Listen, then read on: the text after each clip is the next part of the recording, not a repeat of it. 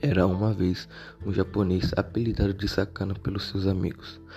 Sakana era uma pessoa muito, mas muito difícil de se lidar e ele brigava facilmente com todos ao seu redor.